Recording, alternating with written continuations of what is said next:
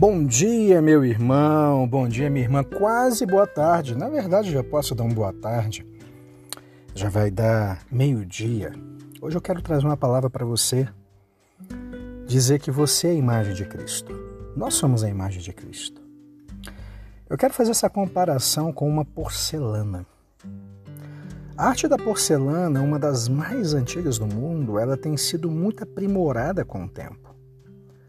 Existem peças que alcançam alto valor comercial, sejam para o uso em recepções de luxo ou como objetos de decoração. Algumas dessas peças possuem uma beleza rara, outras são bem simples, mas o que nunca mudou é o processo como as imagens são gravadas na argila, de modo que jamais possam ser removidas. Isso é interessante. Toda porcelana, ao receber uma pintura, ela é levada ao forno e submetida a temperaturas acima de 700 graus. Tudo isso para fixar as imagens.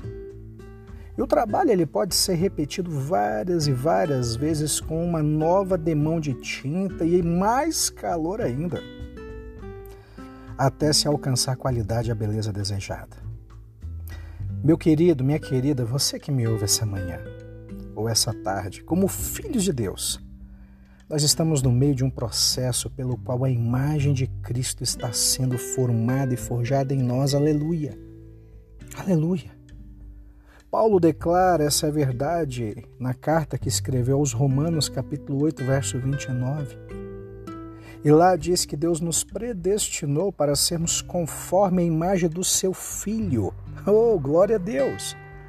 E em 1 de Coríntios, capítulo 15, verso 49, ele escreve: Assim como tivemos a imagem do homem terreno, teremos também a imagem de o homem celestial de Cristo.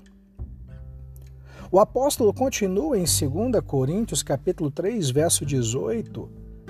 Estamos sendo transformados segundo a sua imagem com glória cada vez maior. Aleluia! Deixa eu lhe dizer algo. Deus usa diferentes recursos para fazer em nós essa impressão da imagem de Jesus Cristo. Louvado seja o nome do Senhor! Mas com certeza, um desses meios é a fornalha da aflição, que por vezes pode ter altas temperaturas. Creia, você está sendo forjado para testificar a imagem de Jesus Cristo. Deus te abençoe, viu? Deus te abençoe rique e poderosamente. Um abraço.